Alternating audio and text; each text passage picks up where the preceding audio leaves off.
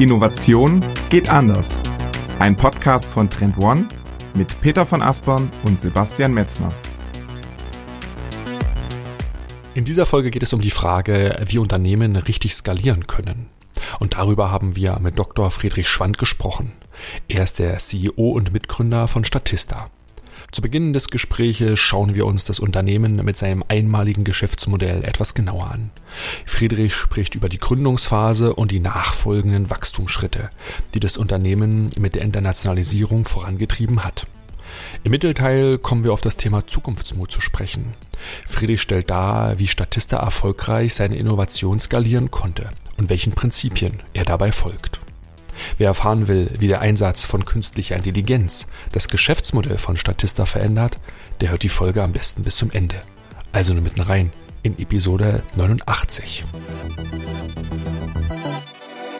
Herzlich willkommen zum führenden Innovationspodcast Innovation geht anders mit mir, Peter von Aspern aus Hamburg und wie immer zugeschaltet aus Berlin ist ist Sebastian Metzner und auch von mir ein herzliches Willkommen in dieser Folge. Schön, dass ihr auch in dieser Woche wieder mit dabei seid.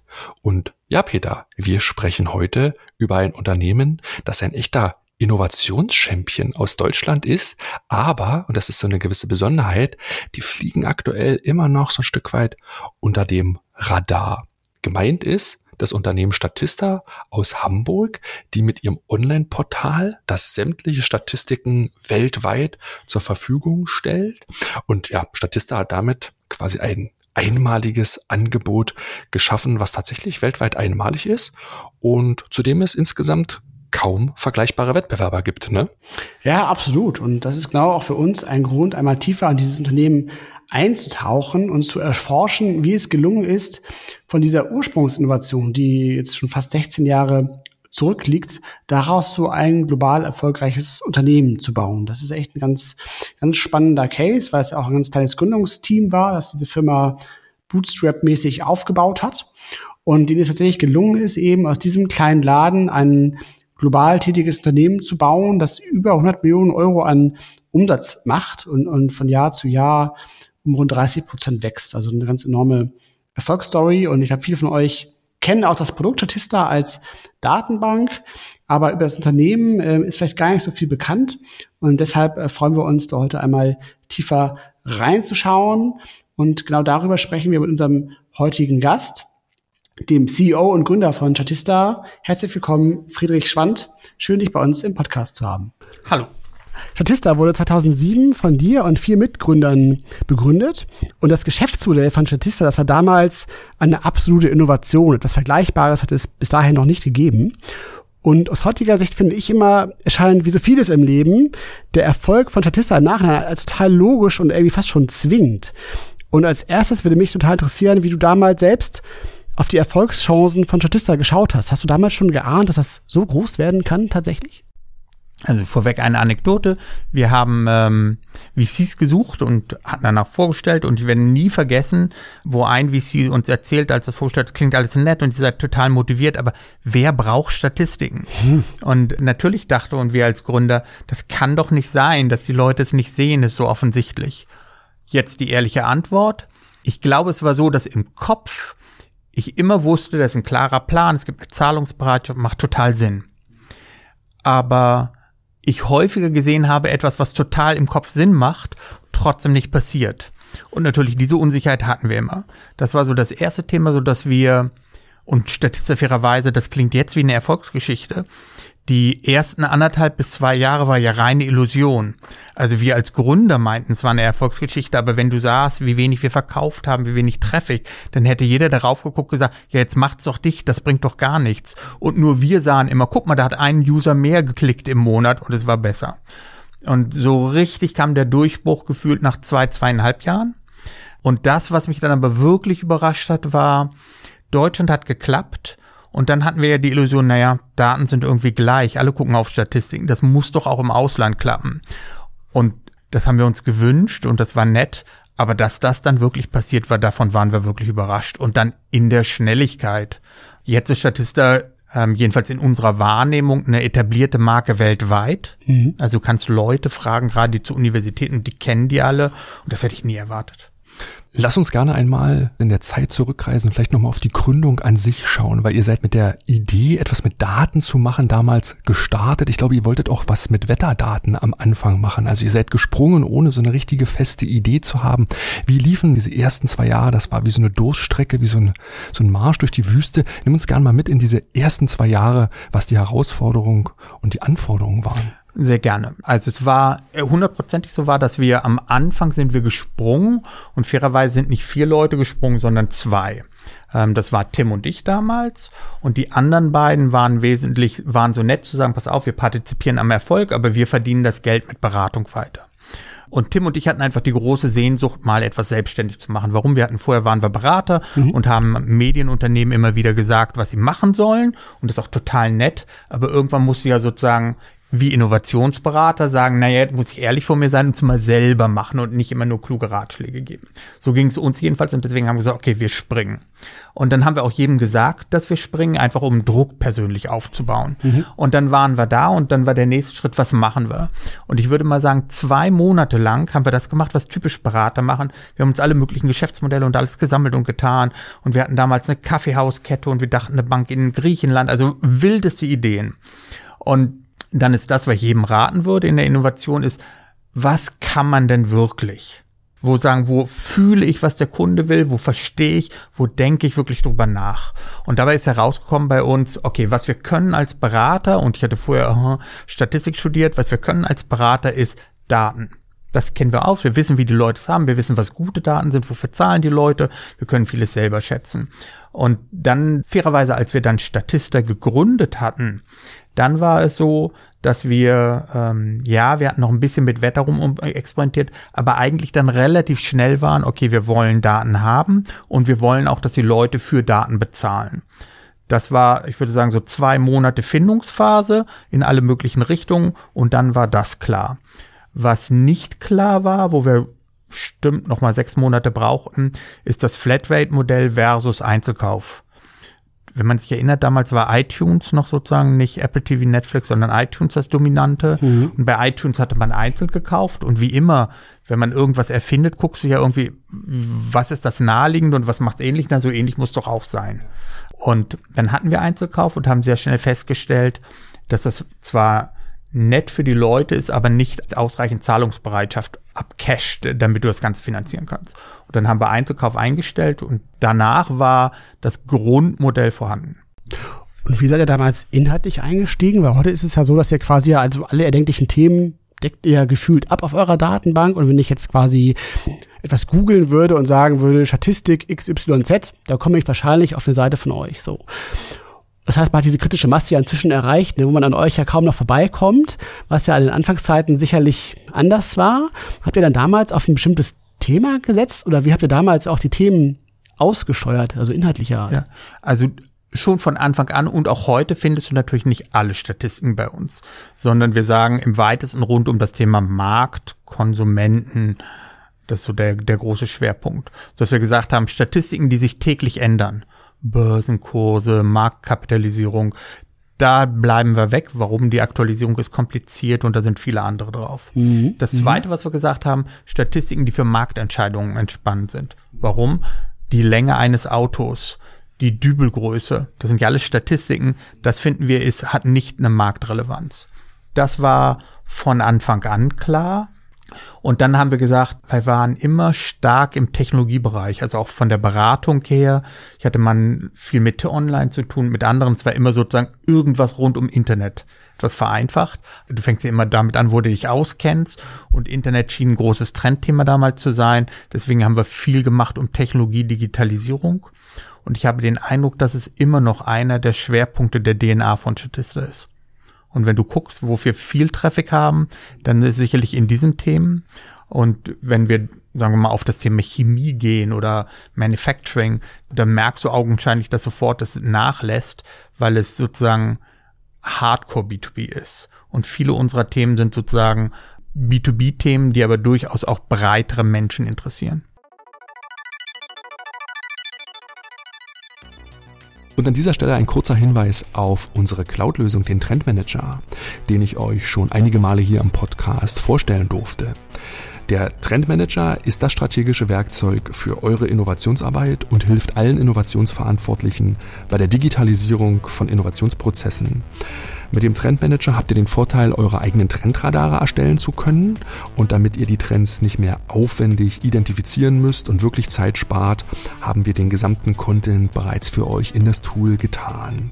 Ihr habt Zugriff auf über 17 Megatrends, über 109 Makrotrends und 48.000 Mikrotrendbeispiele und gemeinsam mit euren Teams könnt ihr all diese Trends gemeinsam auswählen und nach verschiedenen Kriterien auch bewerten. So entsteht Schritt für Schritt euer unternehmenseigener Trendradar.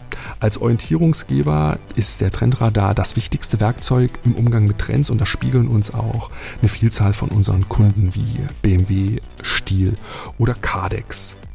Ihr könnt den Trendmanager jetzt im vollen Funktionsumfang 14 Tage lang testen. Alle Infos findet ihr auf trendmanager.com/testen. Den Link findet ihr natürlich hier unten auch in den Shownotes. Auf geht's!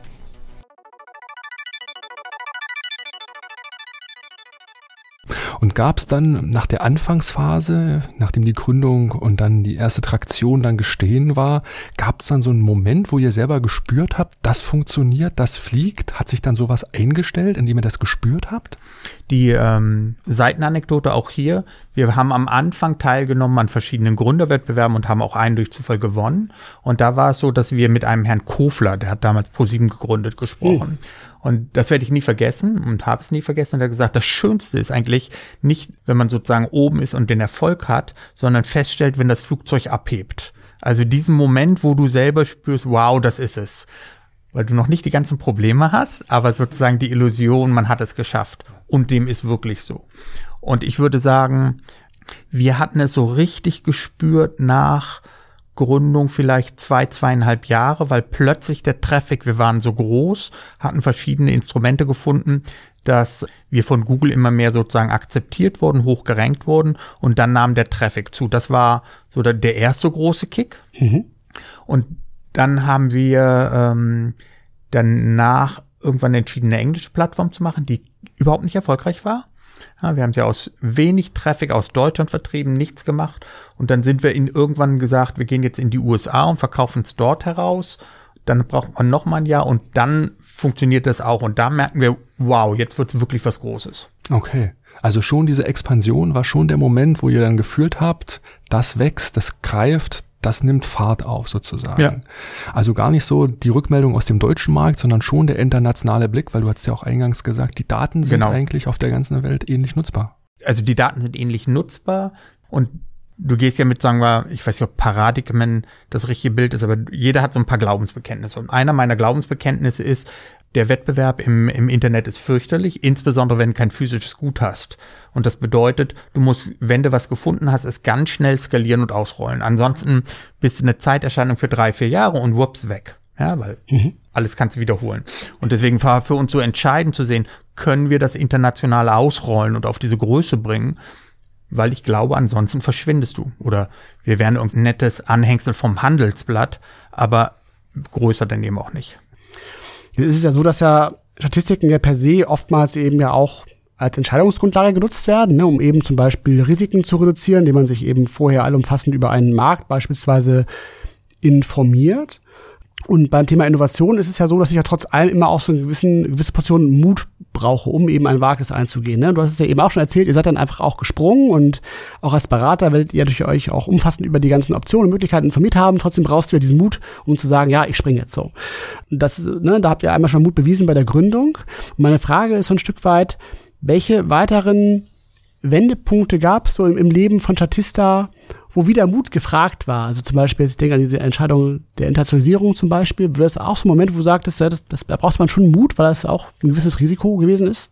Ich glaube, wir brauchten am Anfang viel Mut. Mhm. Wir hatten 30, 40 Leute, wenig verdient und also wir haben nie Geld dafür gehabt am Anfang, aber wir haben uns alle selbst ausgebeutet, einfach um diese Masse an Statistiken auszubauen. Dann sicherlich der Gang in die USA war einmal etwas sehr Mutiges. Dann ähm, hatten wir irgendwann entschieden, dass wir nicht mehr nur Daten aggregieren, sondern selber Daten im größeren Stile aufbauen. Das war ein riesiger Wendepunkt und ich würde sagen, auch mit Mut verbunden. Dann hatten wir, ähm, glaube so nach vier, fünf Jahren fingen wir an, andere Geschäftsmodelle aufzubauen. Ja, Statista hat im Kern drei Geschäftsmodelle. Die Plattform, mhm. ein Ranking-Geschäft, kann ich nachher nochmal drauf eingehen, oder ein Service-Geschäft. Mhm. Und zu sagen, wir machen das, weil es sinnvoll ist und weil es uns gleichzeitig absichert, das war ein gewisser Mut. Und wenn wir so ein Stück weit dann in die heutige Zeit kommen ne, und so ein Bild von Statista uns nochmal vor Augen heben wollen, kannst du uns ganz kurz mal sagen, was sind die wichtigsten Kennzahlen, die ihr unter anderem als Unternehmen auch gern veröffentlicht, um nochmal so ein generelles Bild von Statista heute zu bekommen und von der Größe, die ihr im Grunde in der letzten Zeit erlangt habt? Wir machen 80 Prozent der Umsätze außerhalb des Dachbereiches, also Deutschland, Österreich, Schweiz. Das finden wir sehr wichtig, weil es zeigt, es ist wirklich ein internationales Unternehmen. Ähm, wir sind profitabel. Wir sind in den letzten Jahren so im Durchschnitt um die 30 Prozent gewachsen. Das finde ich eigentlich ganz erstaunlich. Ah, und es gibt noch eine Zahl, wo ich sehr drauf stolz bin. In Summe wurde Statista bis hierhin eine Million investiert von einem VC und nicht mehr. Und das ist untypisch, dass man relativ mit relativ wenig Geld startet und hat, glaube ich, geholfen, dass das Geschäftsmodell sicher ist, weil irgendwo muss ja halt das Geld hernehmen. Also ich will mal kurz sagen, also die, diese beiden Punkte im Kontext Mut, die wir eben gestriffen hatten mit den Geschäftsmodellen, ähm, als auch mit dem Thema eigene Contentproduktion, da kommen wir vielleicht nochmal drauf, drauf zu sprechen. Das war Darf ich noch eine Sache ergänzen? Ja, bitte, klar. Die, ähm, und das klingt jetzt ähm, Fishing for Compliments und das ist nicht. Ich habe an mir selber und an anderen festgestellt, es hat einen Vorteil, manchmal nicht immer alle Risiken zu verstehen um mhm. Mut zu haben. Mhm. Viele Leute ähm, sind extrem gut ausgebildet darin, Risiken zu verstehen. Steuerberater, äh, IT-Secure und das ist sehr, sehr gut und du brauchst sie. Ich glaube, es hilft aber ungeheuer gerade in einer Gründungs- und Anfangsphase eine Illusion zu haben und nicht alle Risiken zu durchdenken. Warum? Weil das ist wie der Tausendfüßler, der darüber nachdenkt, wann er welchen Fuß setzt. Ja, und deswegen zu deiner, du musst irgendwann mal springen. Ich glaube, was dazu gehört, eben zu sagen, ah, guck, jetzt das meiste habe ich verstanden und da gibt es ein Restrisiko. Und nur dadurch, dass ich das jetzt 17 Mal durchdenke, wird das Risiko nicht weniger. Ja, du meinst, es wird weniger, aber es wird nicht weniger, ergo springe. Ja, das ist interessant, ja. Ja, Goethe sagt ja nicht kurz was ein, mit dem Wissen kommt der Zweifel. Ja, ja. Ne? Und das ja, ist natürlich dann auch die Illusion am Anfang. Hätte man dieses ganze Wissen heute schon, ne, wenn wir 16 Jahre später hier sitzen und zurückblicken, hätten wir das ganze Wissen von heute schon damals gehabt, wäre man dann gesprungen, ist natürlich rein hypothetisch. Die Frage wahrscheinlich eher nicht. Ne? Ich glaube, ein bisschen durchdenken, reine Bauchmenschen sind wir alle nicht. Also nochmal, ihr Innovationsberater und wir machen Statistiken nochmal. Ein bisschen ist sinnvoll auf Zahlen zu achten, selbstverständlich um zu erfassen. Aber nochmal, es gibt diese Abbruchkant, wo ich sage, und jetzt wird es, gehen wir zu tief und machen zu kompliziert und sagen, wir nehmen einfach ein gewisses Risiko im Kauf, weil das hast du einfach immer. Ja, das ist diese 80-20-Regel, ne? Also mhm. irgendwann hat man da genug Informationen ja, genau. gesammelt, so, ne? Das ist aber immer spannend, weil im Grunde ist ja viel Zeit vergangen und du hast jetzt ja ganz viel gelernt über den Markt, über die Branche, wie das Business funktioniert. Also du hast jetzt ja inzwischen sehr viel Wissen sicherlich zu eurem Markt, in dem ihr unterwegs seid. Und du hast ja eben auch schon dargelegt, wie massiv Statista jetzt auch gewachsen ist, international auch gewachsen ist, also eine große, reife Organisation inzwischen geworden. Und die Frage, die sich da stellt, ist auf jeden Fall auch, wie bleibt man dann trotzdem auch innovativ, ne? Weil, also, dass man eben auch nicht paralysiert ist durch dieses ganze Wissen, was ihr jetzt sicherlich habt. Ja. Wie schafft ihr es trotzdem, ein innovatives Unternehmen auch zu bleiben, tatsächlich? Ich sage erstmal, wie man es nicht schafft. Ja. Das ist immer das Wichtigste. Mhm. Ich glaube nicht daran, dass man Innovationswettbewerbe in einer Firma aufsetzen sollte mhm. wo dann irgendjemand was in Briefkästen abgibt. Und ich glaube nicht daran, dass man Offsites hat, wo, wo man alle zusammenführt und sagt, und jetzt sind wir mal richtig innovativ und dann sagen wir die größten, mhm. dann priorisieren wir durch, was die wichtigsten Projekte sind. Meiner Ansicht nach funktioniert das wenig, sondern es muss relativ stark verankert sein in der Unternehmung selbst. Was machen wir? Ich finde, du lernst extrem viel aus der Wettbewerbsbeobachtung. Und zwar nicht, dass du zwingend eins zu eins kopierst, aber wenn ich schaue, was uns als Firma sozusagen am meisten Triggerpunkte gesetzt hat und sagen, oh, das ist interessant, das ist interessant, war eigentlich jedes Mal zu schauen, was hat irgendjemand gemacht, was finden wir daran schlecht, was würden wir anders machen und inwieweit passt es eigentlich sozusagen zum Setting von Statista. Mhm. Und man muss wissen, Setting von Statista, die Herausforderung ist, wir sind schon ein, ein sehr breites Portal. Ja, also wir können sehr spezielle Angebote sollten wir nicht machen, weil es einfach nicht zu unserer Philosophie macht und wie wir Sachen produzieren.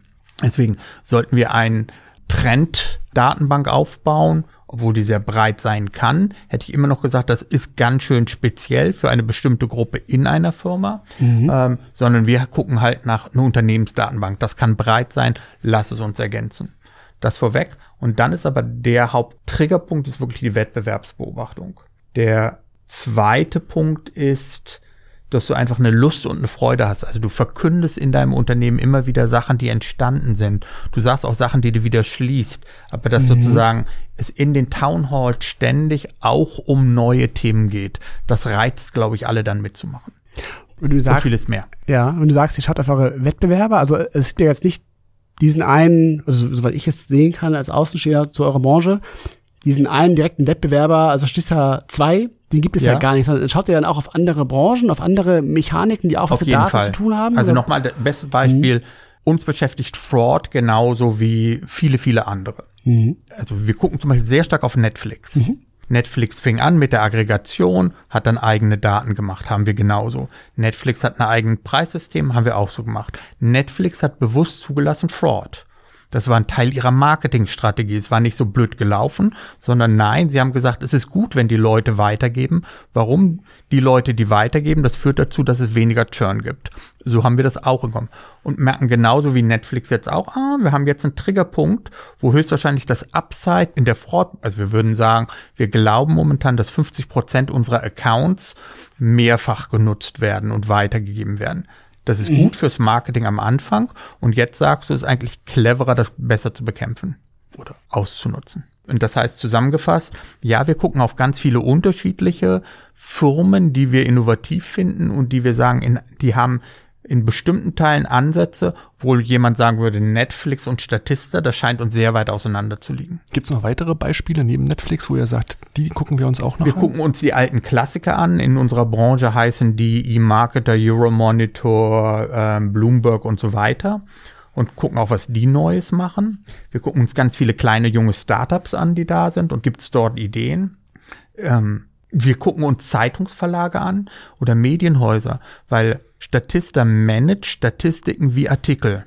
Mhm. Das bedeutet, wir, wir veröffentlichen sie, dann sehen wir, wo Nachfrage ist, dann veröffentlichen wir dort mehr und dann teilen wir sie ein, dass es ein Trafficbringer oder dass es jemand, der sozusagen zum Kauf reizt. Genauso gehen Zeitungsverlage um und sagen, guck, also das Abendblatt sagt, guck mal, lass uns bewusst über die Hamburger Schulen berichten. Warum? Ist ein Kauftrigger. Mütter aus Eppendorf sind bereit, viel Geld auszugeben, damit ihre Kinder sozusagen auf die richtige Schule kommen. Also lass uns den Trigger setzen. Und so ähnlich handhaben wir auch unsere Contents. Den anderen Faktor, den du gerade erwähnt hast, ist das Thema Kultur. Die Mitarbeitenden hungrig zu halten, sich zu ermutigen, Dinge auszuprobieren. Habt ihr da gewisse Formate? Habt ihr da gewisse in Anführungsstrichen Standards, die ihr immer macht? Oder ist das etwas, was ja anlassbezogen ist, wo ihr auch immer je nach Thema, je nach Saison entscheidet? Also wir haben einmal ähm, das monatliche Town Hall mhm. mhm. Meeting und auch dort wird immer von sozusagen Innovation berichtet. Das ist, was die Leute treibt. Das zweite ist, wir haben Meilensteinpläne, die wir ganz stark nutzen, um Leute drauf zu, dass ähm, sie sagen, oh, meine Innovation ist auf dem Meilensteinplan und wir nutzen es, um mit den Kunden zu kommunizieren. Und ansonsten sind, glaube ich, die beiden Geschäftsführer sehr auf Innovation und Weiterentwicklung aus und sind deswegen ständig in Meetings mit einzelnen Produktbereichen zu sagen, was können wir da machen, was können wir da machen, was können wir da machen. Und sind da sicherlich eher die Leute, die, die sehr viel fordern und sagen, das sind unsere Ideen. Und dann war also auch einer dieser, dieser maßgeblichen inkrementellen Innovationen, der dann auch in diese Eigenproduktion von Inhalten zu gehen. Das hast du ja eben äh, ausgeführt mit dem Netflix-Vergleich, mhm. ne, die ja auch diese House Weg gegangen Cards, sind. Genau, genau, House of Cards, exakt. Ist das dann auch so ein strategischer Move, um im Grunde sich auch dann abzugrenzen vom Wettbewerb, um auch dann so eine Einstiegsbarriere zu schaffen, indem man eben dann auch anfängt, selber solche Inhalte zu recherchieren und zu aggregieren? Manchmal bin ich mir unsicher, ob wir postrationalisieren Sachen, die erfolgreich sind, als strategischen Move oder nicht. Lassen wir es offen stehen. Die Content-Produktion, die eigene, hat viele verschiedene Vorteile. Du grenzt dich ab. Du wirst unabhängiger von deinen Content-Lieferanten. Jetzt sind wir im Gegensatz zu Netflix, wir haben ungefähr 20.000 Content-Lieferanten, dass wenn einer Piep sagt, dann würden wir sagen, Gott, dann haben wir 19.999. Die Welt geht nicht unter, aber trotzdem. Wenn sowas wie Artificial Intelligence kommt oder viele andere Sachen, wenn du deinen Content hast und die damit verbundenen Content-Rechte, dann hilft es. Und wir expandieren relativ stark. Statista ist praktisch in allen Ländern aktiv, hat Vertriebler. Es ist aber ganz schön schwierig, Contents für Vietnam zu finden. Mhm. Ja, wir haben Vietnamesen, die das hier raussuchen, aber sozusagen die Industrie, auf die wir zurückgreifen, Marktforscher in Vietnam, Statistikbehörden, sind nicht ganz so stark ausgebildet. Mhm. Und da hilft es, wenn du deine eigenen Content hast und sagst, okay, jetzt mache ich halt die Modulation für den E-Commerce-Markt in Vietnam oder, oder, oder. Ja, weil du selber schneller agieren kannst. Und gibt es dann auch so eine Synchronisation, also zwischen quasi eurer internationalen Expansionsstrategie und diesem Content dann auch? Ne? Natürlich. Ja. Nochmal, ich habe ja offen gelassen, ob wir erst den strategisch cleveren Gedanken hatten oder erstmals gemacht haben. Das geht bei uns sehr Hand in Hand. Es ist aber, es, ist, äh, es war sicherlich ein sehr entscheidender Move. Aber tatsächlich ist es dann so, dass ihr diesen Prozess des Innovierens nicht quasi geskriptet oder geblueprintet habt, sondern dass er immer ein Stück aus dem Führungsteam kommt, aus der Kultur herauskommt und quasi so als Kultur- und DNA-Baustein immer eingepflanzt und weiterentwickelt Hundertprozentig. Ähm, und ich glaube, was wir machen ist, wir probieren schon viele Sachen aus und sehen auch ganz viele Sachen, wo ich sagen würde, na ja, das ist, das ist okay, aber es ist nicht brillant. Und da, wo wir feststellen, das hat dann, und ich würde sagen, das ist die Stärke. Es ist nicht die Stärke, boah, wir haben irgendwas Cleveres gefunden, sondern eher die Stärke zu sagen, das bringt was und das verändert sich was und jetzt hat ganz viel Kapazität drauf.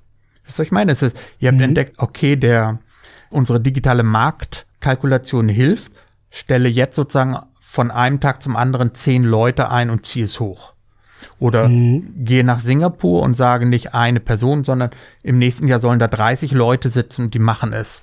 Nachdem wir festgestellt haben, ein, zwei haben gut verkauft. Also das heißt, eher die mutige Skalierungsgedanke als die total clevere Idee vorweg. Ja, das ist interessant, ne? weil es ja schon ein sehr, sehr iterativer, so Build, Measure, Learn, mhm. dieser typische Zwecke. Aber ihr mhm. geht gleich sozusagen in die größere Frequenz oder ich weiß gar nicht, wie ich es bezeichnen soll und denkt das halt auf einem anderen Level dann gleich seit, ich glaube, da kommt der, das Thema Mut sehr, sehr stark rein, weil ihr dann nicht sagt, okay, ist klar, wir geben uns Zeit, sondern ihr sagt auch gleich dann mit dem Selbstanspruch, wenn das Sinn hat, wenn das gut ist, dann geben wir Ressourcen drauf, allokieren und springen gleich vielleicht zwei, drei Schritte weiter, anstatt wirklich langsam Step für Step vorzugehen. Der erste Step, würde ich sagen, ist immer noch langsam. Ja.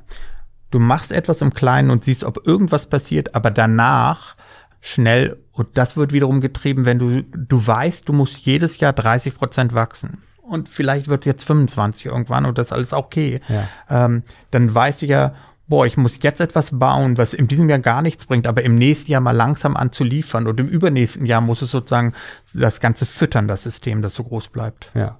Aber das Thema Mut hat für mich auch ein Stück weit was mit Themen zu tun, die ihr bewusst vielleicht jetzt nicht inkrementell direkt anschlussfähig macht, macht ihr auch Themen, die noch weiter als drei Jahre sind, wo größere Zukunftswetten, wo noch mehr Mut gefragt ist? Gibt es sowas? Ich nehme mal ein Beispiel, ähm, das zeigt, dass wir vermutlich immer noch auf drei Jahreshorizonten gehen. Mhm. Eine DNA, die am Anfang einer Gründung entwickelt, die bleibt, glaube ich, im Unternehmen. Und ich habe das Gefühl, die soll man auch sozusagen annehmen. Beispiel, Statista ist in wurde 2008 gegründet oder waren am Markt. Da war die Finanzkrise und wir mussten günstig sein. Mhm. Deswegen ist ein Teil unserer DNA sehr kostensensitiv und macht ein günstiges Produkt, ja, wie ein Lidl-Discounter. Mhm. Das hat uns getrieben und das drückt ganz viel aus. Und so ist eine unserer DSA, wenn es sich in drei Jahren nicht refinanziert, dann sind wir zu zurückhaltend häufig. Artificial Intelligence, bestes Beispiel. Das kannst du jetzt auf unterschiedliche Arten angehen. Du kannst sagen, boah, das, es wird höchstwahrscheinlich viel verändern. Ich gucke mir jetzt an zwei, drei Stellen an. Am Anfang, was könnte man damit machen? Und dann beobachte das. Und wenn ich es sehe, es verbringt etwas, dann investiere ich rein. Oder ich sage, nein, wir sind so groß und wir haben Ströer als Investor dazu. Von Anfang an 50 Leute mach. Und 50 Leute mach würden wir nicht machen, sondern wir würden und machen das auch sozusagen viele verschiedene kleine Projekte und wenn wir die ersten Erfolge sehen, dann kommt erst der Sprung. Aber ich glaube, es muss sich immer in drei Jahren finanzieren. Das impliziert ja dann also auch, also absolut dieses Kostenbewusstsein, was du eben gerade beschrieben hast, aber eben auch gleichzeitig diesen Fokus ja auch auf einen sehr hohen Kundennutzen. Ne? Das ist ja bei, bei Lidl eigentlich Total. auch genau das Gleiche halt. Ne? Ja. Also wenn keine Zahlungsbereitschaft da ist, ist, ist der Kundennutzen dann auch Exakt. nicht groß genug. Kann man auch so sagen, ne? Ja. Ähm, äh, wenn wir beim Thema Mut bleiben, dann, dann braucht es ja oft auch sehr viel Mut, um auch Nein zu Dingen zu sagen. Weil ich könnte mir vorstellen, wenn man so auf Statista guckt, noch euer, euer Themenfeld, die, die große Anzahl von B2B-Kunden, dass wahrscheinlich jedem aus dem Skigreif sofort irgendwie zig Ideen einfallen, was man alles so machen könnte noch. So hier links und rechts, äh, äh diese Branche, jene Branche, neues Kundensegment aufspannen oder solche Dinge halt. Ähm, also ich kann mir vorstellen, es gibt ja zig Opportunitäten, die ihr nachjagen könntet. Aber ähm, also von außen betrachtet, wirkt ihr auf jeden Fall als extrem fokussiertes Unternehmen halt, ne? Mit, mit, äh, mit einer begrenzten Anzahl von Sparten, ne? Ich habe drei, drei Stück, drei größere Sparten ja. so. Und ähm, immer noch sehr dicht an diesem Thema äh, Statistiken. Also ist das so? Also würdest du auch sagen, ähm, dass es manchmal schwerfällt, Nein zu Dingen zu sagen? Oder ist es eher sowas, wo du sagst, nee, das ist genau dein Weg, also fokussiert zu sein, ist auch so ein DNA-Ding? Ich glaube, du, du musst obsessiv sein mit deinem Basisprodukt. Mhm. Man kann entweder auf Statistisch schauen, ist doch alles da, hast eine Suche, hast Statistiken, unterschiedlich aufbreit, gut ist. Mhm. Oder du kannst draufschauen und sagen, oh Gott, wir müssten viel mehr Visualisierungsbedingungen haben. Die, die Suche muss doch viel verbessert werden. Da kannst du noch so viel machen. Mhm. Diese Suchgeschwindigkeit in Singapur ist eine halbe Sekunde. Das ist doch absurd. Die muss ein Zehntelsekunde sein. Mhm. mhm. Und ich fand es immer bewundernswert, ähm, es gab mal einen Herrn Pirch bei Volkswagen und der wohl selbst dahingegangen ist und dann sozusagen nachgemessen hat, wie ist es gleich. Ein bisschen absurd und du denkst, das kann doch nicht sein. Aber ich glaube und ich mich manchmal frage, ob wir nicht sozusagen nicht obsessiv genug sind. Ich glaube, der Kerngedanke muss sein, dein Kernprodukt, nur weil du denkst, es ist einmal da und ist gut, mhm. heißt das nicht, dass es eine Stunde später immer noch gut ist. Mhm. Das heißt, mhm. ich glaube, und, und das gilt für ganz viele Unternehmer und Unternehmen in ihrem Kernbereich ständig zu haben, wie das Kernprodukt besser, besser, besser gemacht wird. Weil wir in einer Zeit leben, wo sich so schnell Sachen verändern, dass wenn man das nicht tut und sagt, ach Mensch, und jetzt machen wir mal einen ganz anderen Bereich, verlierst du sofort den, den Fokus. Mhm. Und warum erwähne ich das? Weil das, glaube ich, dich automatisch diszipliniert, hinzugehen, zu sagen, okay, so viel andere Sachen kann ich gar nicht machen, weil mein, mein Basis muss immer wieder neu sich entwickeln. Und deswegen ist es so, dass ähm, wir viele Chancen hatten. Wir hatten auch sicherlich eine Phase, wo wir überlegt haben, sollen wir Unternehmen kaufen und kam immer wieder zum Ergebnis, das ist total nett und das hat, hat ja was. Mensch, man geht da hin und dann kauft man was und dann ist man größer. Aber das erfordert nachher, das Unternehmen zu integrieren und auf deinen gleichen Le Level zu heben, so viel Energie, die du ja dann woanders nicht reinsteckst, dass wir immer gesagt haben, nein, lass uns erstmal noch den Fokus behalten auf den, auf den Basisbestandteil. Und ähm, ich finde es eigentlich relativ gelungen, dass wir schon merken, dass Statist, also Statista hat sich ja sozusagen weiterentwickelt, wo die Insights-Pakete hinzukamen, die Market Insights, dann die Consumer Insights und Company Insights. Ich finde, das ist eine große Bewegung. Aber wenn ich da drauf schaue, sage ich, naja, da haben wir noch mal mehrere Jahre, Jahrzehnte, um das sozusagen zur Perfektion zu treiben. Beantworte das so ein bisschen. Also das heißt, mhm, ich glaube, total. die, mhm. die Fokussierung halte ich für richtig und sie mhm. kommt aus einer Obsession zu deinem bestehenden Produkt.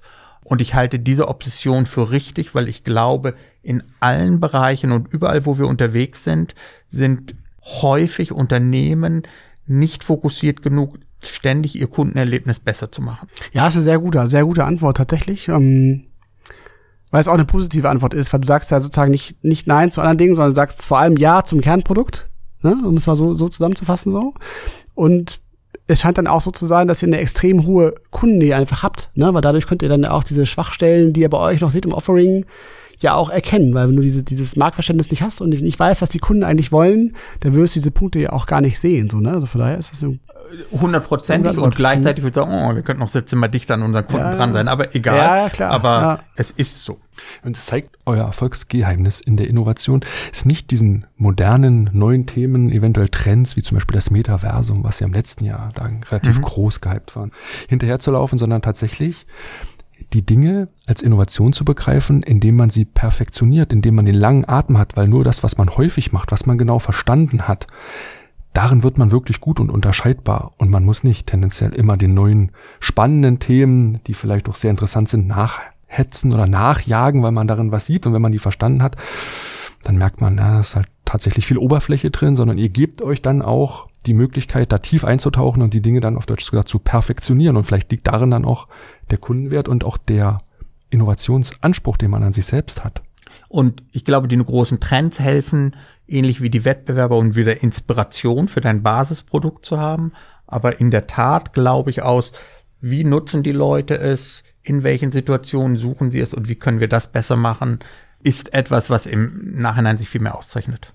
Mhm es ist trotzdem auch gleichzeitig wichtig, ab und zu auch den Kopf mal wieder zu heben und nach links und rechts zu schauen. So, ne? Das ist ja immer so ein bisschen diese, dieser, dieser Spagat, den man dann irgendwo hinbekommen muss. Auch äh, Ambidextrie nennen wir das ja auch häufig. Ne? Also gleichzeitig das bestehende Business zu verbessern, nah an den Kunden zu sein und parallel aber auch zu schauen, okay, was gibt's für mögliche auch vielleicht disruptive Entwicklungen links und rechts, äh, die eines Tages mal für uns zum Wettbewerb reifen könnten so und ähm, wenn ich da einhaken ja kann, gerne die ähm, das sehe ich genauso. Und mir ist Folgendes aufgefallen bei meinen Kollegen und mir, dass es so ist, wir haben relativ volle Zeitpläne. Ja, dann Meeting, komm, komm, komm. Und alle drei, vier Monate sagen wir alle, Leute, wertet mal, wir müssen weniger Meetings haben, die können halb so lange sein. Rauswerfen, rauswerfen, rauswerfen. Wir dürfen keine Angst davor haben, Tage zu haben, die nur zur Hälfte gefüllt sind. Warum? Wenn du, du kommst rein, du hast zwei Meetings gehabt, dann ist eigentlich eine Pause, du weißt nicht genau, was du machen willst, surfst ein bisschen rum auf FAZ oder Spiegel, wo du gerade willst. Und das ist immer noch sinnvoll. Und dann gibt es immer einen Moment, wo wahre Innovation einsetzt. Und das ist der Moment, wo du dich ein bisschen langweilst, hm. ein wenig kreativ, chaotisch rumsurfst. Und das kann sein, indem du was aufschreibst, indem du einfach mal sagst, lass mich mal inspirieren. Oh, was machen die? Es ist gar nicht fassbar. Und dann denkst du über disruptiv, also du denkst natürlich nicht so nach, sondern es ist eher dieser Moment des, du hast noch Energie vom Vormittag meistens, aber gleichzeitig schweift dein Kopf so ein bisschen ab und dann entdeckst du neue Dinge. Und das finde ich mit das Wertvollste. Und was ist halt sozusagen der Innovationstipp? Räumt die Kalender leer, habt diese Inseln, mhm. habt kein schlechtes Gewissen, wenn ihr einfach nur mal so mal nicht produktiv seid eine halbe Stunde, weil daraus entsteht häufig was. Kannst du den Moment reproduzieren oder ist es ganz, ganz selten, dass das bei dir eintritt? Oder ist das auch was, was du bei der Das ist ähm, früher ganz, ganz häufig gewesen. Sprich, was heißt, ich habe viel unproduktiv rumgesurft. Und dann ähm, das, was, was sich verändert hat, ist, ich glaube, die, und das gilt, glaube ich, für viele Unternehmen, am Anfang waren wir sehr top-down getrieben. Ja, also mhm. Tim und ich und der jetzt Hubert und ich sitzen und haben Ideen, Ideen, Ideen und treiben die durch eine Organisation. Und irgendwann musst du verstehen, und es ist richtig, wenn du es am Anfang machst. Du hast 100, 200 weiter, dann ist es sozusagen, das ist einfach hierarchischer. Und wenn du irgendwann auf 500, 600, dann kannst du nicht mehr alles von oben treiben, weil du Leute kaputt machst, frustrierst, du hast nicht alles, alle Informationen für dich, sondern musst dann drehen, dass du weniger die ganze Zeit reingibst, sondern versuchst, dass die anderen immer mehr Ideen entwickeln und du nur hilfst zu sagen, ist eine gute Idee, ist keine gute Idee, im Wesentlichen als Multiplikator hilfst, dass die Sachen sozusagen gut aufgegleist sind. Das ist, das ist ja interessant, weil es, glaube ich, auch so ein Stück weit mit den Wachstumsphasen und der Entwicklung der Organisation Statista auch zu tun hat. Ne? Vom kleinen Startup, ne? wo du noch alles durchblicken konntest und, und am meisten wusstest von allen über, über euer Produkt, eure Kunden, ne? hat sich das ja irgendwann dann auch gedreht in diesen verschiedenen Wachstumsschritten, die dann so gegangen seid. Ne? Mhm. Und ähm, was würdest du so sagen? Also welche, welche großen Wachstumsschwellen hast du so bisher durchlebt? Und was waren da so jeweils die großen Veränderungen, die ihr auch vielleicht unternehmen musstet, um die Organisation dann neu aufzustellen mit ihrer jeweiligen neuen Größe? Vermutlich gibt es ganz, ganz viele kleine Schritte, wo sozusagen ein Unternehmen, ähm, was jetzt 16 Jahre alt ist, sich ständig immer verändert. In meiner vereinfachten Wahrnehmung sehe ich so drei Phasen. Du hast ein ganz kleines Startup und du kümmerst dich eigentlich um alles und es gibt keinerlei Prozesse und du verkaufst da einen Account und du räumst die Toilette auf und du machst danach Kaffee und es geht alles wild durcheinander. und das ist echt total nett. Dann gibt es die nächste Phase, wo du noch eine Organisation hast, wo die Mehrzahl der Leute an dich berichten oder zumindest nur eine Person dazwischen ist. Und du kennst auch alle Vornamen und du bist weiterhin überall unterwegs und hilfst, aber es gibt eine Organisation mit Prozessen und Strukturen. Und Leute haben Rollen auszufüllen. Und dann gibt es plötzlich eine Phase, wo du Leute einstellst, die du vom Gesicht her kennst, du kennst aber keine Namen mehr. Es gibt drei oder vier Hierarchiestufen und auch die bei kleinen Unternehmen gegebene Ownership. Leute sind da und es ist einfach mein Unternehmen. Wenn du 500, 600, 700 Leute hast, ist das nicht mehr so. Ja, sondern die finden das noch ganz gut und sie identifizieren sich mit, aber es ist nicht, sie wachen nicht morgen auf und sagen, dass meine Begründung am Leben ist es, diese Firma groß zu machen. Das hast du aber natürlich gerade am Anfang, sondern das sind Menschen, die, guck, und ich habe auch Kinder und ich habe auch andere Interessen, normal leben. Und das ist richtig. Wie soll es denn anders sein? Also 80 Millionen von Menschen, die die ganze Zeit nur sozusagen, das wäre fürchterlich. Gleichzeitig musst du aber dann anfangen, Sachen anders zu organisieren. Du musst ihnen erklären, was, was sind Werte für diese Firma. Vorher musste ich nie erklären, was sind Werte für eine Firma. Wir machen einfach, sieht doch jeder. Ähm, was ist die Vision der Firma? Ich verstehe es gar nicht. Wir machen doch einfach, um mehr Umsatz zu machen, damit wir unsere Gehälter zahlen können. Ah, das heißt, es wird formalisierter. Du hast mehr Prozesse, die du triggern musst. Und das ist eine ganz andere Phase. Ähm, gleichzeitig hast du natürlich plötzlich Menschen und Kapazitäten äh, zur Verfügung, wo du sagen kannst, ich habe eine Idee und ich kann noch mutiger als vorher einfach mal diese Idee ausprobieren. Ist dir das persönlich schwer gefallen, dich da auch so ein Stück weit immer weiter auch von diesem von diesem Kernprodukt auch so ein Stück weit lösen zu müssen, weil du auch dann die Verantwortung da abgeben kommt drauf an, wen so? du fragst. Wenn du mich fragst, auf gar keinen Fall. Das ist ein sehr ja. sauber moderierter Prozess gewesen. Das hätte nicht besser laufen können. Wenn du die Mitarbeiter fragst und sie gucken, dass ich nicht so in der Nähe bin, würden sie sagen, vielleicht hat er sich lang zu lange etwas eingemischt und vielleicht hat er etwas zu sehr top-down gesagt, was die Wahrheit ist und der richtige Weg. Ich verstehe es, wie gesagt, gar nicht. Also deswegen ist es an sich und, und die Wahrheit liegt wie immer in der Mitte. Aber du hast vorhin auch erwähnt, dass ihr neben eurem Datenbankenmodell dann eine Opportunität wahrgenommen habt und ins Ratinggeschäft beziehungsweise auch ins Servicegeschäft gegangen genau. sind. Vielleicht sollten wir da noch mal schauen, weil das ja dann schon von dem Kernprodukt, ich weiß nicht, ist es für euch zwei parallele Wege, die entstanden sind, sind zwei Säulen. Was habt ihr da geschaffen und wie funktionieren quasi für euch diese also, beiden Geschäftsbereiche? Fangen wir mal an, das, ähm, das Rating-Geschäft ist kein Rating-Geschäft, sondern ein Ranking-Geschäft. Ranking, oh danke. Und wie hat das funktioniert? Es war was ganz Einfaches. Wir hatten am Anfang, hatte Statista, wie gesagt, kein Geld und wir hatten uns überlegt, wie können wir Marketing machen? Und wir waren beim Marketing gesagt, wir wollten zwei Dinge erreichen. Einmal, äh, wir wollten mit großen Medienmarken assoziiert werden, FAZ, Handelsblatt, Financial Times und so weiter. Und das zweite ist, wir wollten etwas schaffen, dass wir sozusagen das von unseren Kunden wahrgenommen wird. Und dann haben wir ausprobiert und haben sehr schnell gelernt, wir können mit sehr hohem Anstrich Rankings produzieren. Rankings zum Beispiel der beste Berater machen wir mit Brand 1 zusammen mit anderen in bestimmten Sektoren. Warum? Wir befragen Leute, das können wir genau machen. Wir können ganz viele Daten erheben, können das aggregieren und dann zum Ranking. Und das Interessante war, dann haben wir gesagt, pass auf, das machen wir die, ähm, und wir veröffentlichen das. Und nachher geben wir Unternehmen eine Chance, eine Lizenz zu kaufen, nämlich damit zu werben für zwölf Monate. Und die Idee war immer, vielleicht bringt uns das etwas Geld rein, um die ganzen Kosten zu finanzieren. Und es hat sich herausgestellt, dass die ähm, das Geld reingebracht hat, nicht nur die Kosten finanziert hat, sondern etwas mehr. Und wir hatten wirklich diesen Dreiklang, uns mochten die Medienmarken, weil wir ihnen was gebracht haben, nämlich hochwertigen Content.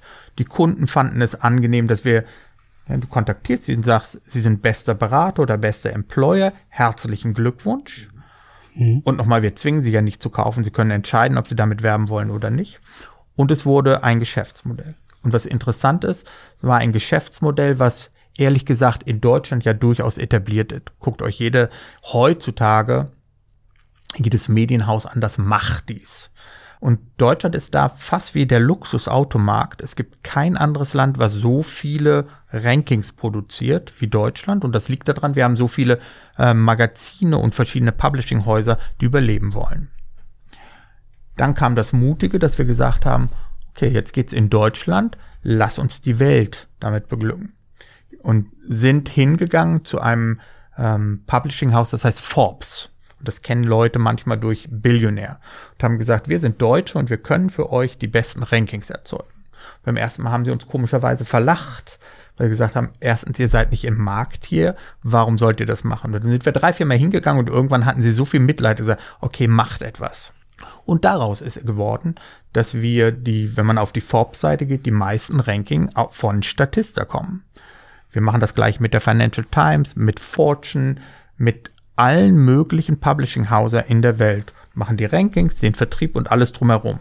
Das ist ein sehr schönes Geschäft geworden, was sich gegenseitig sozusagen, ähm, es hilft, eine Marke aufzubauen, es hilft sehr gut, ein Netzwerk aufzubauen und gleichzeitig schafft es uns eine gewisse Unabhängigkeit. Mhm. Und der Servicebereich, der ist nicht ganz so strukturiert entstanden, sondern es waren immer so kleine Bereiche. Wir machen ein bisschen Beratung. Wie man am Anfang viele Unternehmen, die loslegen, sagen, oh, und dann machen wir ein bisschen hier alles, was Geld bringt, wir machen es, mal, mal sehen, was wird. Und es liegt aber natürlich nahe, wenn man nachher drauf schaut, zu sagen, ja, bei Statista finde ich alle Daten und Informationen oder ich kann sie fragen, wenn es so speziell ist, das mhm. extra mhm. zu machen. Mhm. Und daraus sind dann sozusagen, ist ein Bereich entstanden, der auf der einen Seite Marktforschung durchführt, Projektgeschäft durchführt, aber auch Infografiken, Videos und viele andere Sachen so aufbereitet, datenlastig, dass ähm, Unternehmen das nutzen können. Also auch beide Säulen haben dann auch einen engen Bezug auch zu eurem Care-Geschäft tatsächlich. Sie haben ne? beide einen engen Bezug. Sie haben beide, mhm. glaube ich, alle haben die DNA, es ist sehr datengetrieben. Mhm. Und sie haben gleichzeitig, du diversifizierst ja, um dich so ein bisschen unabhängig zu machen von Entwicklungen. Und auch den Effekt haben sie. Und weil das Stichwort Daten gerade schon mal gefallen ist, ne, das ist ein Bestandteil eurer DNA. Und wenn wir so ein Stück weit schauen, ne, Innovation braucht immer Information, vertrauensvolle Information. Seht ihr vor allen Dingen jetzt, wenn es um Geschwindigkeit, um Komplexität dort draußen am Markt geht, neue Trends, denen ihr sozusagen folgt, wie geht man mit diesen gestiegenen Anforderungen quasi um? Verspiegelt sich da bei euch auch ein Stück weit wieder, wenn es dann um diese erhöhte Geschwindigkeit und Komplexität im Markt geht. Im Umgang mit Daten meine ich jetzt ganz speziell. Es gibt viele Trends, die man sozusagen rund um das Thema Daten sehen kann. Und jeder sieht möglicherweise auch ein wenig unterschiedliche Trends. Ich sage dir, welche wir sehen und für wichtig achten, wie wir damit umgehen. Mhm. Das eine, es gibt eine Demokratisierung von Daten und vom Zugang von Knowledge. Früher war es so in Unternehmen, da gab es ein, zwei, drei wenige, die hatten den Zugang. Und jetzt ist es sozusagen dadurch, dass die Leute von zu Hause aus arbeiten, dass immer mehr entscheiden, immer mehr Leute Zugang zu Daten haben, um selber sozusagen Auswertungen zu machen. Wie gehen wir damit um? Das finden wir grandios, weil Statistik ja ein Produkt ist, was sozusagen nicht von drei, vier Leuten im Unternehmen genutzt wird, sondern eher wie LinkedIn von allen. Zweitens, gibt immer stärker, glaube ich, die, das Thema Visualisierung. Also immer weitere Formen, immer bessere Formen. Das ist etwas, wo ähm, wir viel hinein investieren, weil wir sagen, wir müssen immer weiter und besser werden. Das dritte ist das Thema ähm, API und verschiedene Quellen zusammenzuführen. Da würde ich sagen, sind wir okay. Da arbeiten wir gerade dran, dass wir eine bessere API zur Verfügung stellen. Wir hatten lange Zeit das Ziel, dass Statista so ein bisschen wie Apple ein geschlossenes System war. Wir sind hier Nutzer und so wie es ist. Und das weichen wir gerade etwas auf. Ohne die Kontrolle über die Daten zu verlieren, was theoretisch einfach klingt, praktisch immer eine gewisse Herausforderung ist. Dann gibt es das Thema sozusagen Schnelllebigkeit. Also sozusagen, ich habe ja gesagt, am Anfang lieben eigentlich Daten, die so eine Jahresperspektive haben. Auch das merken wir, dass die Leute immer mehr auf Quartale, Monate schauen. Und das versuchen wir an einzelnen Stellen immer stärker sozusagen bei uns auch aufzulösen. Das sind wesentliche Trends, auf die wir eingehen. Und bevor es hier im Podcast weitergeht, eine kurze Unterbrechung in eigener Sache. Wenn euch dieser Podcast hier gefällt, dann schaut unbedingt einmal bei unserem Trendcall vorbei. Der Trendcall ist ein sehr kompaktes 45-minütiges Webinar, in dem einmal im Monat meine Kollegen Jessica Werner und Sandro Megale euch die wichtigsten Trends vorstellen. Dort erfahrt ihr mehr zu den Themen Metaverse, Circular Economy oder Financial Education. Jessica und Sandro beleuchten alle Hintergründe der Trends und machen euch mit den Auswirkungen auf Unternehmen und Branchen vertraut. Bei jedem Trendcall sind mehr als 300 Teilnehmer mit dabei. Auch für mich ist der Trendcall ein echter Pflichttermin, um up-to-date zu bleiben. Wenn ihr an diesem kostenlosen Webinar teilnehmen wollt, folgt uns ganz einfach bei LinkedIn unter linkedin.com slash company slash trendone Dort posten wir alle Informationen zur Anmeldung und geben euch schon vorab Einblicke in die kommenden Inhalte. Den Link findet ihr natürlich hier unten auch in den Show Notes und nun wieder zurück in die Folge.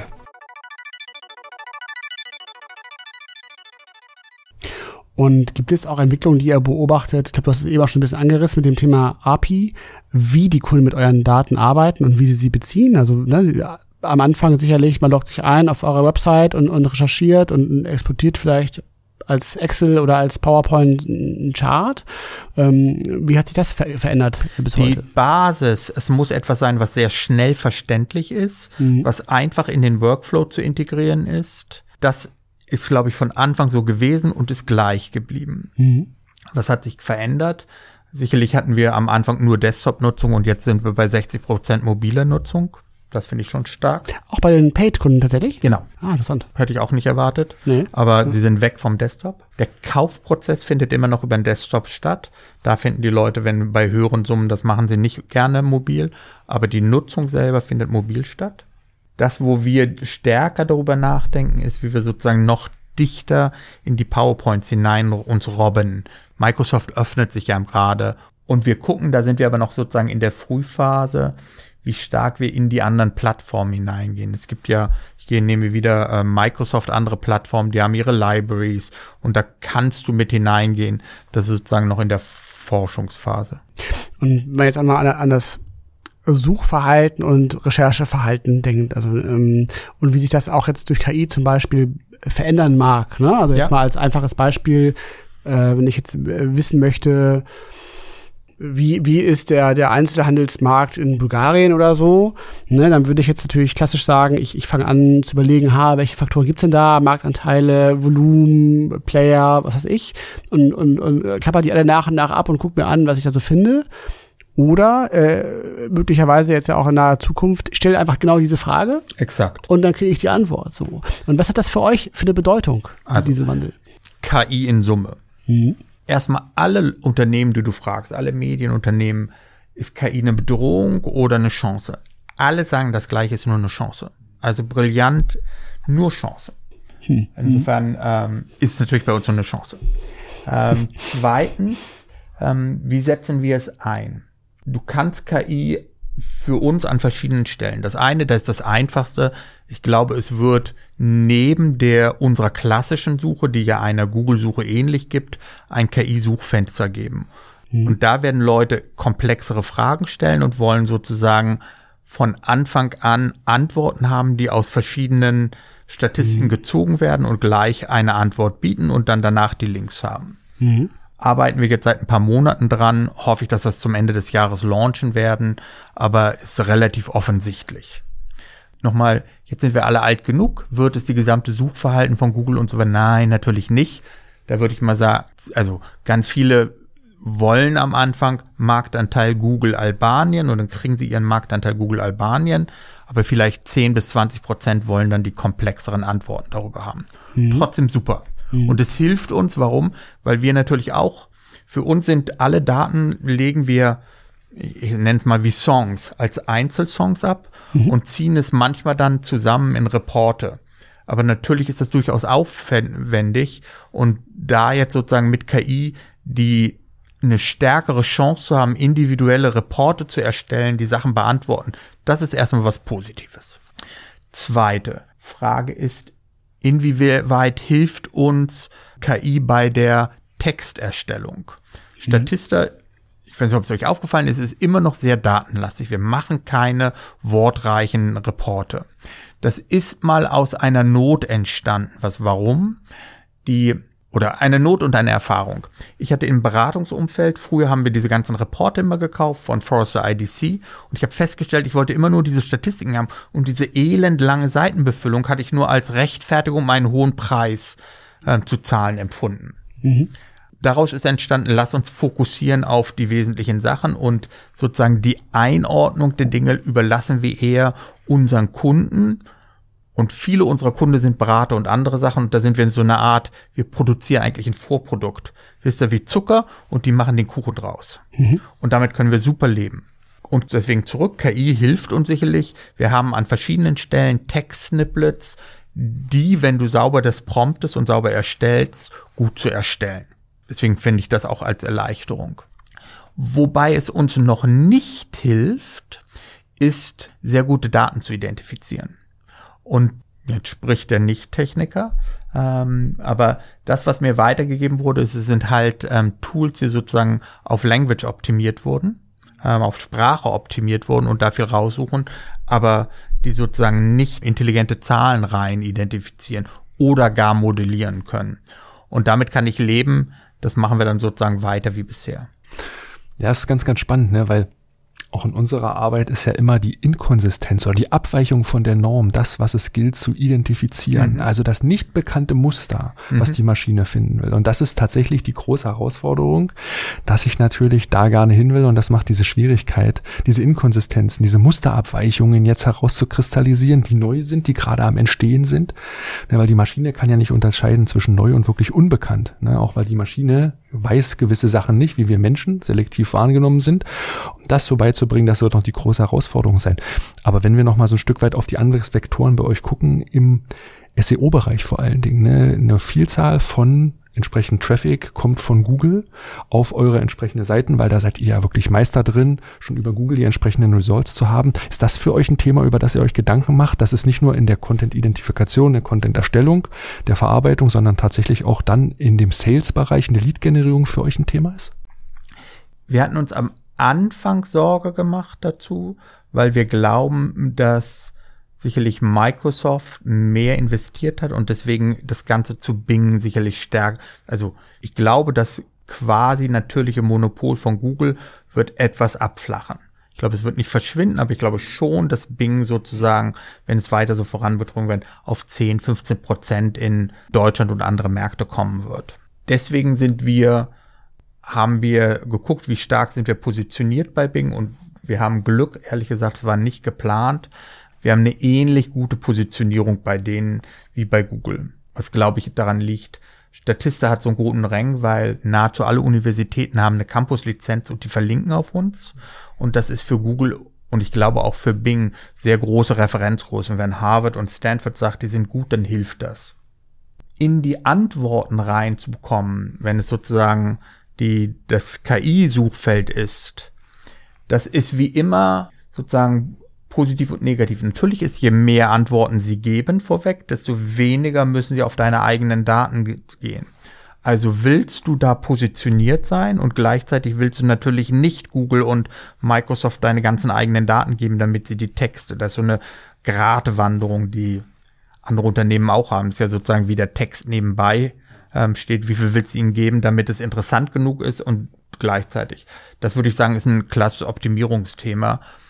Kann das ein Risiko ja darstellen? Ja, schlafe ich deswegen unruhig? Da würde ich sagen, nein, das ist, ist eins wie so viele andere Optimierungsthemen. Mhm. Weil was euch ausmacht, ist ja auch ein Stück weit, dass ihr als Statista ja auch gerade im Ausland dieses Vertrauensverhältnis als Made in Germany ja sehr, sehr stark genießt. Das macht ja auch bei euch diese Internationalisierung und die Verwendung auch ein Stück weit einfacher, weil man euch und euren Daten oder weil man dir und euren Daten auch sehr, sehr hohes Vertrauen entgegenbringt und den Sachen eine gewisse Kredibilität auch dann zustimmt. Ich habe lange Zeit gesagt, dass Made in Germany uns sehr geholfen hat. Ob die Leute wirklich wissen, dass Statista ein deutsches Unternehmen ist, weiß ich nicht. Was ich aber glaube, ähm, dass mit KI und auch unabhängig davon immer stärker wir einen Trend haben, wenigen Marken wirklich zu vertrauen und anderen nicht. Und wenn du zu den Marken gehörst, die diesen Trust haben, ist das ein echter Vorteil und der wird zunehmend immer bedeutender. Mhm. Und ich sag mal so, wir arbeiten sehr stark daran, dass Statista wirklich weltweit diesen Trust genießt und auch hat. Weil tatsächlich könnte man ja, ne, weil wir erliegen ja immer noch dieser Illusion, dass wir den Daten oder den Informationen, die von einem Absender kommen, die wir kennen, genießt ein höheres Vertrauen. Wenn jetzt die Maschine etwas empfiehlt, der Algorithmus, meine ich damit, etwas empfiehlt, dann guckt man da, wenn man das weiß, so ein bisschen skeptischer drauf. Gerade wenn man Entscheidungen absichern will. Und das ist sehr, sehr gut so. Ja. Und die Frage ist tatsächlich, kann man das zukünftig dann noch transparent machen? Spielt das dann auch zukünftig in der Informationsdarstellung, in der Aggregation von Informationen eine große Rolle? Wer diese Sachen gemacht hat, traut man zukünftig dem Menschen noch mehr als der, dem Algorithmus? Ich würde sagen, auf jeden Fall. Also, weil, wenn du dich selber anguckst, du siehst, dass sozusagen bei an gewissen Anfragen ein Text, der gegeben wird und manchmal auch eine Zahl mit drin ist. Und ich glaube, es hilft sozusagen so zur ersten Idee. Aber du würdest nie sagen, das kann ich zitieren und sagen Quelle KI. Also jeder würde sofort sagen, okay, stimmt, kann auch nicht stimmen, weiß ich nicht. Sondern du brauchst die richtige Absendermarke dahinter. Deswegen, wie bei allen Trends, wir sind jetzt in der echten Hype-Phase. Ich glaube, da kann eine Menge entstehen. Ich glaube, es kann helfen bei der effizienten Produktion. Ähm, es gibt ganz viele Firmen im Market Intelligence Bereich, die haben Teil ihres Unternehmens nach Indien outgesourced. Ja, um repetitive Tätigkeiten dort zu, warum du hast gut ausgebildete Leute, wenig Kosten zu wiederholen. Für die sehe ich eine echte Bedrohung, weil ich glaube, ganz viele von diesen repetitiven Tätigkeiten, die in Indien stattfinden, kannst du durch eine KI ersetzen. Ich glaube, es wird nicht den Markt vollständig verändern. Interessant ist auch der Aspekt, den du erwähnt hast, dass ja auch aktuell die KI noch nicht so gut in der Lage ist, eben auch von sich aus diese Zahlenreihen und Statistiken aufzubereiten halt. Ne? Das ist auch noch ein wichtiger, wichtiger Faktor. Ne? Lass uns zum Schluss nochmal auf die Zukunft von Statista schauen. Wir haben jetzt ja ganz viel gelernt über die Geschichte und, und die ähm, Vergangenheit von Statista und wie ihr auch in der Gegenwart aufgestellt seid. Jetzt vielleicht zum Schluss nochmal so ein Blick in die Zukunft. Du hast eben auch schon erwähnt, ihr seid ja auch an dem AI-Thema dran und an dem Thema Search auf eurer Plattform. Also das ist ja. schon mal eine Sache, mit der wir dann in Zukunft rechnen können. Was gibt es noch für Themen, ähm, von denen wir vielleicht auch in Zukunft von Statista hören können? Um den Punkt zu machen, den ich vorhin gemacht habe. Ich hoffe, dass was ihr von uns mitnehmen könnt, dass die Obsession hoffentlich noch viel stärker bleibt. Also mhm. Also dieses Basissuchergebnis an allen Stellen ständig zu verbessern. Mhm. An was für Themen arbeiten wir momentan? Wir haben riesige Fortschritte gemacht bei unserer Unternehmensdatenbank. Das Ziel, eine weltweite Unternehmensdatenbank zu haben, die relativ kostengünstig ist und wo du auf alle Unternehmen zugreifen kannst, mhm. das, das gibt es nicht so zahlreich. Ähm, das ist ein großes Thema, was wir weiter vorantreiben wollen. Wir sehen momentan, ähm, also es wird im nächsten Jahr sehr viel im, rund um das Thema Visualisierung gelauncht werden, wo wir viel breitere Möglichkeiten haben, als es momentan. Wir setzen auf eine Technologie bisher auf eine Technologie von High Charts, die so ein bisschen das begrenzt. Und da kann man ähm, sehr viel mehr Neues machen. Du wirst mehr saisonale Daten bei uns finden. Wir fangen an, größere Räume runterzubrechen in kleinere Räume. Das bedeutet, lange Zeit haben wir die USA als USA behandelt. Viele fragen danach, aber natürlich wissen wir alle, dass Arkansas anders ist als Texas. Also, mhm. Dass wir immer da mehr in die Tiefe hineingehen, in Deutschland mehr auf die Bundeswehr. Das ist für uns ein großes, ich weiß, für viele Leute es klingt so ein paar Statistiken mehr. Für uns ist es halt ein Multiplikator. Wir versuchen stärker mit PowerPoint-Plugins zu arbeiten, also dass du in PowerPoint bist und dann direkt Sachen raussuchen kannst. Und zwei, drei Sachen wollte ich ungern jetzt verkünden, weil sonst bleibt ja, ist der Spaß ja dahin. Ja, das ist äh, ein super Einblick und ein super Plädoyer gewesen, wie wichtig es ist, tatsächlich diese Obsession zu haben, nah am Kernprodukt ja, zu sein. Absolut, das absolut. war sehr, sehr beeindruckend. Friedrich, vielen lieben Dank, dass du heute unser Gast warst. Wir danken dir für die Einblicke und vor allen Dingen für die Hintergründe. Danke, dass du hier warst. Super. Bis dann. Tschüss. Vielen Dank. Und dann wären wir auch schon wieder am Ende dieser Folge. Wie immer danken wir euch fürs Zuhören. Wenn euch der Podcast gefallen hat, dann empfehlt uns gerne weiter an Freunde und Kollegen. Das freut uns dann immer sehr. Wenn ihr Themenvorschläge oder Gästewünsche habt, schreibt uns gerne an podcast.trendone.com. Peter, und dann hören wir uns schon in zwei Wochen wieder. Genau, und in zwei Wochen ist Donnerstag, der 20. Juli. Dann erscheint Folge 90 mit Joris Hensen von der Deutschen Bank und wir sprechen über das Thema Open Innovation. Super, da freuen wir uns schon drauf. Macht's gut. Bis bald. Tschüss. Tschüss. Tschüss. tschüss.